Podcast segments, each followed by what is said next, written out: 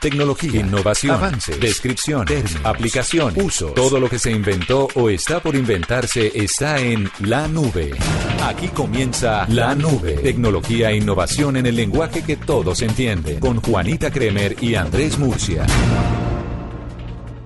Hoy es 20 de diciembre de 2018, tan solo quedan 11 días para acabar este año y empezar pues una versión de nosotros mismos, el quinto día la novena. Buenas noches, W Bernal. Buenas noches, Andrés. Buenas noches a todos nuestros oyentes. Bienvenidos a la nube. Eh, sí, hoy es el quinto día de novena. Hemos comido mucho buñuelo, mucha natilla, mucho tamal, mucha lechona. ¿Qué más? Perro caliente. y arroz con leche. arroz con leche. Particularmente aquí en Blue, pues eh, quienes eh, quieren adherirse a las novenas, porque es una tradición de algunos, no de todos, compartimos un agape, ¿no? Comidita. Esta vez le tocó a operaciones, que es el área que usted dirige. Y muy, nuestros eh, compañeros lo hicieron muy, muy bien. Y ustedes también el área digital que estábamos unidos para nuestra, nuestra novena aquí el día de hoy. ¿Sabe qué me gustaría? No sé si la gente me, me siga en esta idea. Si ustedes hacen novenas en su empresa, en su oficina, en su en donde estén en esta época pasando el fin de año, que nos reporten, que nos manden fotos, que nos manden historias, que nos manden eh, tweets, lo que quieran, contándonos qué han hecho en la oficina, qué han hecho en donde ustedes se encuentran para celebrar esta Navidad, las novenas. Eso es como lo, que más une a la gente en esta época. Sí, que más que la rezada es la posibilidad de encontrarse, la, posibilidad de verse, de, hablar, de, dispersarse. exacto, y de echarse unos, unos cuantos ¿Traguetes? Eh, no, comida, me refería yo. Yo quería hablar de comida, pero pues ya que usted lo menciona también. Ah, bueno, entonces aquí el recomendado es, eh, más allá de la novena, reúnanse con eh, sus familias, con sus amigos y tengan un momento de encuentro. Así es. El recomendado también hoy, W Bernal, tiene que ver con... Eh, o sea, ¿usted ya hizo populares también los stickers de WhatsApp? claro ¿Los ha usado? Por favor. Es más, me he encontrado con stickers que, estoy tratando de aprenderlo a manejar, de crear sus propios stickers, con fotos de sus amigos, con expresiones de sus amigos. Sí, sí, sí. Estoy en eso. Hay, un, hay una aplicación que hablábamos aquí con Juanita hace dos semanas que se llama Sticker Maker. Ese fue, en esa estoy. Y ahí usted puede hacerlo. Pero entonces hoy les voy a dar un, eh, tres aplicaciones que les puede ayudar a hacer los recortes. Ah, Porque es que una de las cosas más difíciles, por supuesto, son los recortes.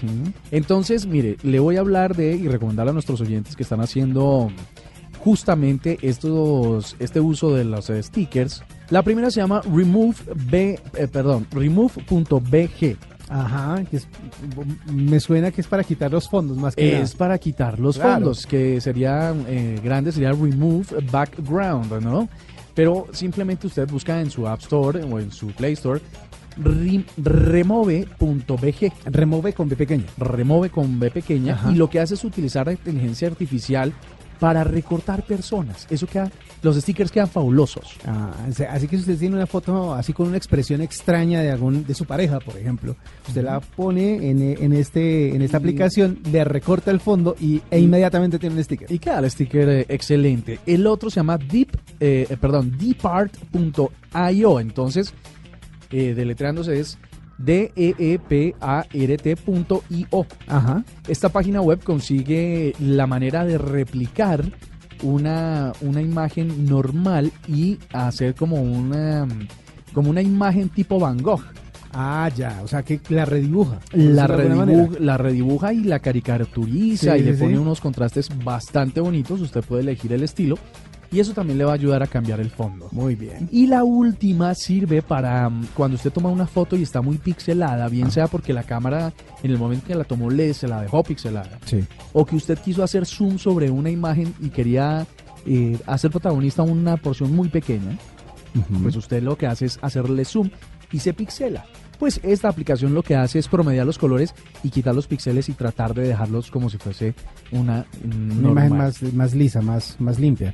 Eh, la, esta aplicación se llama L-E-T-S-E-N-H-A-N-E-C-E.io. Bueno, eh, eh, si usted está oyendo el programa, ahí vamos a encontrar también en eh, nuestra página en Blue Radio una vamos a la mejor. Exacto, tuiteémosla entonces para que la gente nos busque en Twitter y podamos saber exactamente cómo se escribe, cómo se deletrea para que lo busquen y hagan todos estos stickers. Este para manejarla, para corregir definición y con estas tres aplicaciones sus stickers van a quedar maravillosos y este es el recomendado con el que empezamos la nota. ¿Le, puedo dar un recomendado ah, extra chiquito? Claro. Yo, yo no hablo mucho de publicidad, sobre todo de marcas, pero es que en este caso me pareció interesantísimo. Busquen en YouTube un video viral que se ha hecho viral por la participación de Macaulay Culkin. ¿Se acuerda de Macaulay Sí, el, Culkin? de, el de la película tradicional de Navidad, ¿no? Mi La de pobre angelito. Pobre Angelito. Exactamente. Pues el señor ya tiene 38 años. Ah, carajo, ya no Ya, está tan, ya, ya no es tan angelito. ni tan chiquito ni Y si se queda solo en la casa, pues no le importa.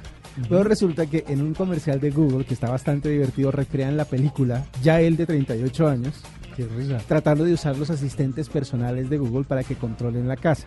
Ajá. Entonces ustedes podrán ver cómo es, cómo sería, mejor dicho, un mi pobre angelito actualmente sin Kevin McAllister, que así era el personaje de Macaulay Sí. Culkin, hubiera tenido la tecnología que tenemos ahora en la casa. A ver cómo le hubiera ido. Así que pues busquen lo que es una recomendacioncita chiquita a esta hora en la Eh, noche. esa técnica de revivir películas es bastante interesante. Es muy muy interesante. Vámonos con otras noticias muy importantes en el mundo de la tecnología aquí en la nube. En la nube, lo más importante del día. Facebook y Twitter eliminaron cuentas y páginas de sus plataformas que difundían información falsa sobre elecciones parlamentarias que se iban a realizar en Bangladesh el próximo 31 de diciembre. Las páginas que tenían como objetivo favorecer al candidato del gobierno actual y desprestigiar a la oposición tenían alrededor de 11.900 seguidores. En total fueron eliminadas 9 de ellas y 6 cuentas de Facebook y 15 de Twitter. La Unión Europea presentó en Bruselas las directrices éticas para el desarrollo y uso de la inteligencia artificial en la región. Las normas fueron analizadas por un grupo de 52 expertos en inteligencia artificial, quienes concluyeron que esta normatividad debía garantizar que los avances tecnológicos respeten los derechos humanos y los valores fundamentales de los ciudadanos. Andrus Ansip, vicepresidente de la comisión, sostuvo durante el evento que las directrices le darán la confianza necesaria a las personas para que usen los sistemas de inteligencia artificial y sientan que su privacidad es respetada. El Ministerio Británico de Asuntos Exteriores, junto a otros países aliados, acusó al gobierno de China de la creación de una amplia campaña de ciberataques contra propiedad intelectual y datos comerciales sensibles en Europa, Asia y Estados Unidos. El Ejecutivo del Reino Unido, a través de un comunicado, argumentó que identificaron como autor de estos ataques digitales maliciosos a un grupo conocido como APT-10, que actuaría para el Ministerio de Seguridad del Estado chino. 10.000 pasajeros resultaron afectados en el aeropuerto londinense de Gatwick por la cancelación de 240 vuelos asociados a la presencia de dos drones cerca de la pista principal. Según el reporte de la policía aeroportuaria, la presencia de estos dispositivos en la pista fue un acto deliberado de un grupo de personas que pretendían interrumpir la actividad de la terminal, pero que no está vinculado con un acto terrorista. Las operaciones del aeropuerto fueron restauradas después de varias horas y las investigaciones para dar con los responsables sigue en marcha. Escuchas la nube en Blue Radio. Y continuamos aquí en la nube y quería hacerle una pregunta a usted, W. Bernal, y también a nuestros oyentes a través de arroba la nube blue. Y es si saben o han escuchado hablar algo acerca del Edge Computing. Edge Computing. No, tengo, tengo algo de... Es decir, es de esas cosas que le suenan a uno en la cabeza, pero no tiene claro. Como de que uno trata. de Dice, sí, sí, sí, de yo he qué se trata. Ajá. Pues mire, básicamente es que desde hace, no sé, una década quizás, empezamos a oír con muchísima frecuencia y muchísima potencia eh, servicios cloud, ¿no? Sí. Que entonces todo se volvió a la nube. Ahora es así. Que todo vamos, todo iba a la nube, entonces que las aplicaciones ya no estaban instaladas en lo- localmente en las máquinas, sino que usted podría operarlas desde la nube, como hace por ejemplo los servicios de Gmail, con sí. el Word, el Excel y todo lo demás, ¿no? Así es. Es decir, usted lo puede operar desde ahí, pues eso es la nube y se volvió muy, muy famoso. Luego vinieron, no sé, hace como unos tres años quizás, eh, la inteligencia artificial o el machine learning, que eh, máquinas que están aprendiendo de comportamientos humanos para poder automatizar procesos. Así es. ¿no? Y ahora viene eh, otro, otro concepto que es ya muy reciente del año, de este año que está a punto de terminar, que es el Internet de las Cosas. ¿no? Ujú. Esto significa eh, el, El IoT. el IoT. eh, significa ya entonces que han venido tres grandes tecnologías y tres saltos cualitativos de la, de la digitalización y ahora viene esto que se llama pues el edge computing que es la evolución al borde de la red o computación de borde que su sentido es eliminar el riesgo de que alguna vez falle la conexión entre la nube y el dispositivo. Recordemos que, así como lo hemos hablado muchísimas veces en la nube, la conducción autónoma, por ejemplo, va a requerir de muchísimos sensores, no solo en el vehículo, sino en la ciudad. En la infraestructura, en las calles, en los semáforos, en las alcantarillas, incluso en las personas, para que cuando el vehículo autónomo va andando por una calle, logren recoger toda la información de esos sensores, que van a ser millones de sensores, inclusive los teléfonos de mm, móviles de las personas que están interactuando cerca a esas calles, y va a tener que tomar decisiones basado en una entrega de millones y millones de datos. O sea que eh, la velocidad de Internet y la, conectividad a una velocidad demasiado alta, una banda demasiado ancha y una transferencia de datos muy rápida es lo que va a mandar para que todo eso funcione. Claro, si no existe, eh, si, si, no logramos desarrollar eh, redes de mayor capacidad y velocidad, pues básicamente así está hecha la tecnología de, por ejemplo, la conducción autónoma, pero son miles de cosas del Internet de las Cosas particularmente, es que no van a ser posibles por una cosa que se llama la latencia. Es que si, eh, por ejemplo, va a cruzar una abuelita eh, una calle y esa silla de ruedas en la que va esa abuelita tiene un sensor, si por alguna razón falla el Internet que emite eh, la información de ese sensor o falla el Internet que recibe eh, lo que está enviando ese sensor, pues básicamente va a ocurrir una catástrofe. Sí, la, la velocidad de subida y de bajada, si se si es demasiado larga, la decisión que tiene que tomar eh, los sensores del aparato, pues se va a demorar y puede ser causante de peligrosísimos accidentes. Pues básicamente eso es, ya con esto terminamos doble, esto básicamente se llama Edge Computing y lo que va a pasar es que en 2020, según los expertos, van a existir 50 mil millones de dispositivos conectados a, la red que van a tener que usar este tipo de tecnología para que se vi, para que pues funcione por supuesto pero para que no vaya a significar riesgo para los humanos. Eso va a significar un cambio gigantesco en servidores en antenas en eh, dispositivos eh, de recepción en routers etcétera etcétera lo que, va, lo que básicamente va a suceder ya para, para que se terminen ustedes de graficar en su cabeza cómo funciona esto, es que hoy un dispositivo emite la señal y otro la recibe. Lo que va a hacer este tipo de tecnología ahora es crear centros muy pequeños de datos que van a estar metidos en la mitad de esa emisión y esa recepción, para que cuando empiecen a enviarse los datos, pues se puedan amplificar, se puedan procesar más rápido y entregar con mayor eficiencia. Pues muy interesante, esperemos a que todo eso sea una realidad. Bueno, ahí está. Estás escuchando La Nube en Blue Radio y BlueRadio.com, la nueva alternativa. Arroba la nube blue. Arroba blue radio Síguenos en Twitter y conéctate con la información de la nube. W oyentes, como siempre en la nube, estamos atentos a lo más reciente que hay mm, en esa relación entre salud y tecnología. Así es. Y hoy tenemos un invitado muy especial. Él es el eh, doctor Mahmoud Kassemi. Él es el vicepresidente de Asuntos Médicos y Científicos de Abbott, un, laboratorio y, una empresa que desarrolla ciencia y tecnología para la salud muy conocida. Sí, señor, muy importante además. Pues resulta que en Colombia, doble oyentes, hay una enfermedad o un padecimiento que afecta a más de 3 millones de personas y es la diabetes. Los sistemas actuales para poder monitorearla, prevenirla y tratarla son muy complejos y Abbott se puso en la tarea de simplificarlos. Así que hemos invitado al doctor Casemi para que por favor nos cuente de qué se trata Freestyle Libre y cómo puede ayudar a todos estos colombianos a llevar un poco mejor esta enfermedad. Doctor Casemi, buenas noches, bienvenido a la nube.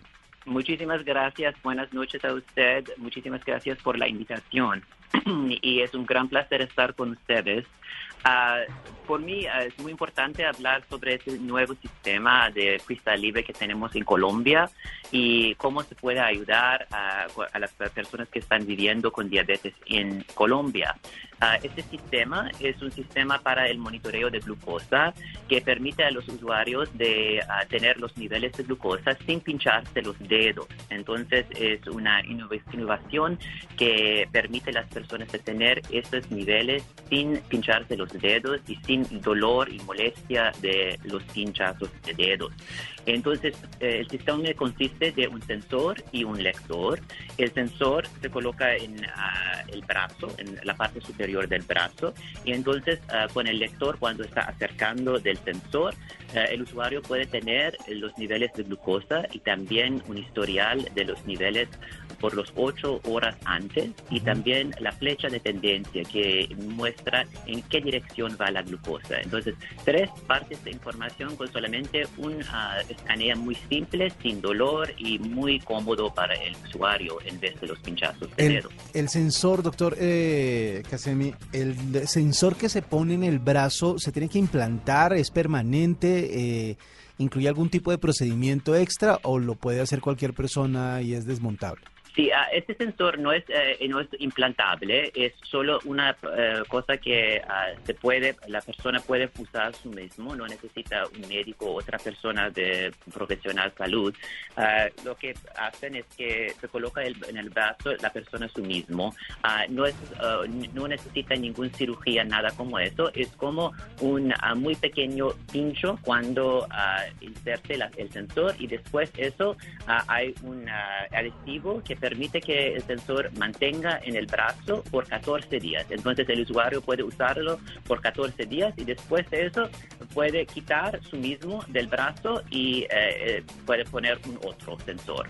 Doctor Casemi, este, este, esto ya ha sido probado en otros lugares del mundo. ¿Cuál es la tasa de efectividad en la lectura eh, si es similar al del pinchazo. Digamos, yo soy un paciente de diabetes tipo 2 y recurrentemente estoy haciendo, estoy, me estoy pinchando los dedos con las lancetas y, y, lo que siento es que tiene un gran nivel de precisión. ¿Este sistema tiene ese mismo nivel de precisión? Sí, uh, tenemos uh, estudios clínicos que muestran que la precisión de este sistema es muy fuerte y que tiene un uh, nivel de precisión que permite que sustituir en vez de los pinchazos de dedo y los niveles de glucosa en sangre. Entonces, las personas pueden usar estos niveles de, de este sistema en vez de los niveles que vienen del sangre para tomar las decisiones terapéuticas, como qué dosaje de insulina necesitan, otras tratamientos pueden usar estos niveles en vez de los que vienen del sangre. Entonces la precisión es muy fuerte y también tenemos uh, aprobación por este sistema en la mayoría eh, de los países uh, en, uh, en Europa y también en los Estados Unidos y en Canadá y en Australia, en Japón, en muchos países, ahora más de 40 países en el mundo tenemos la aprobación por este sistema y están usándolo sin problemas. ¿Esto eh, funciona para cualquier tipo de diabetes, desde las que únicamente necesitan tratamiento de dieta y de manejo de lo que se consume hasta las que implican inyecciones de insulina? Sí, pueden usar eh, ningún, uh, no, en cualquier tipo de diabetes, si es tipo 1 o 2, pueden usar.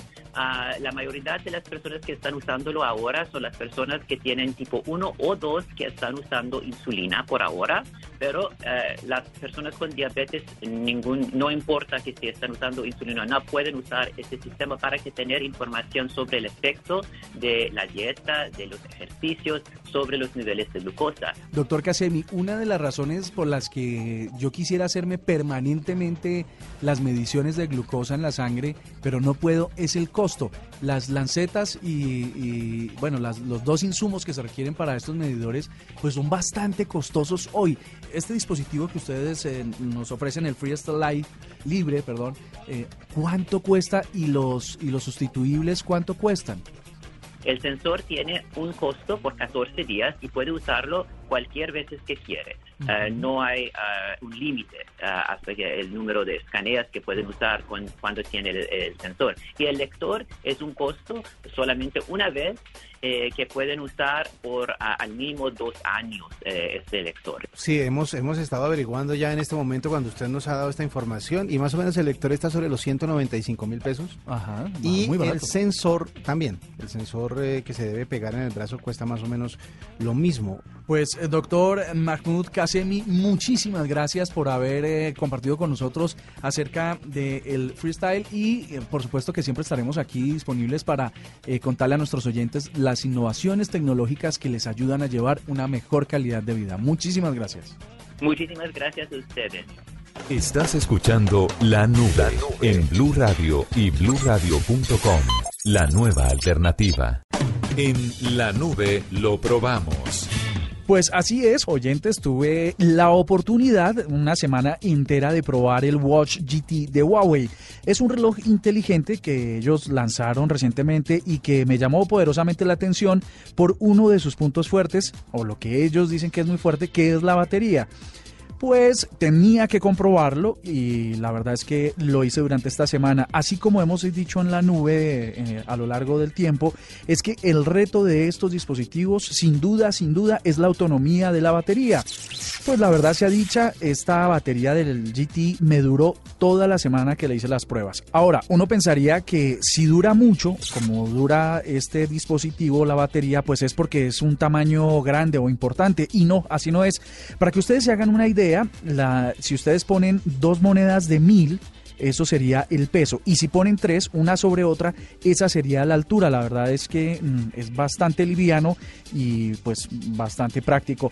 Es decir, delgado y pesa muy poco. La duración tiene una explicación técnica que quiero hacerles, estuve investigando, y es que se divide las tareas entre básicas y complejas y les asigna, el reloj le asigna a un procesador diferente eh, cada una de ellas. Es decir, lo básico usa una porción pequeña de procesador, de uno de los procesadores, para que use mucha menos batería. Y las ah, aplicaciones más fuertes que tienen que ver con sensores y análisis de datos, pues usa otro procesador que usa, por supuesto, una, una mayor cantidad de batería. Por otro lado, pues tenemos que la memoria RAM del, reloj es solamente de 16 megas y la ROM, es decir, la capacidad de almacenamiento es de 128 megas. Lo que uno pensaría en principio es que es bastante poco respecto a las capacidades que tienen todos los dispositivos hoy, pero esto no sería una debilidad, sino sería una fortaleza, lo que significa que el sistema operativo que usa el reloj está bastante optimizado y no requiere grandes recursos de memoria ni de almacenamiento, lo que a veces perjudica la duración de la batería porque si tengo más memoria RAM y tengo más memoria ROM, pues seguramente requiere un consumo mayor. La siguiente pregunta que, hice, que me hice durante el review es la calidad de la pantalla. Pues les cuento que la resolución mm, que tiene es un poco más alta que otros relojes de su categoría. Es de 454 por 454 píxeles en una pantalla AMOLED de 1,39 pulgadas. Es lo más parecido a un reloj tradicional, así como le gusta a uno, tradicional.